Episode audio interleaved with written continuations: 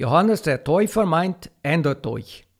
Hier geht es um eine sehr coole Sache. Wirklich gute Nachrichten für alle über Jesus Christus, den Sohn Gottes. Es fing alles genauso an, wie es der Prophetentyp Pilatus schon im alten Buch vorhergesagt hatte. Pass auf, ich werde für dich einen Ansager organisieren. Er wird im Voraus für alles sorgen. Der ist wie ein Megafon, man hört ihn schon von weitem, und er wird rufen, Platz da! Der Meister kommt, mach den Weg frei! Dieser Ansager hieß Johannes.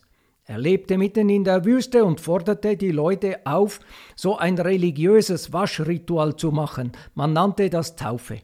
Es sollte ein Zeichen dafür sein, dass man sein Leben ändern wollte. Von überall kamen die Leute angereist aus Jerusalem und Judäa, um sich seine Reden anzuhören. Sie erzählten ihm, wo sie Mist in ihrem Leben gebaut hatten, und dann taufte er sie. Johannes hatte Klamotten aus Kamelhaaren und trug dazu einen Ledergürtel. Er aß Heuschrecken und Honig zum Mittag, so derbe war der drauf. Er machte allen Leuten die Ansage, bald wird einer da sein, der ist so wichtig und groß, dem kann ich noch nicht mal die Schuhe putzen.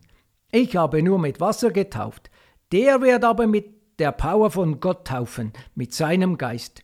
Schließlich kam Jesus, der aus der Stadt Jerusalem stammte, mal vorbei.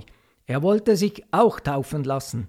Als er nach der Taufe aus dem Wasser wieder hochkam, öffnete sich der Himmel ganz plötzlich über ihm.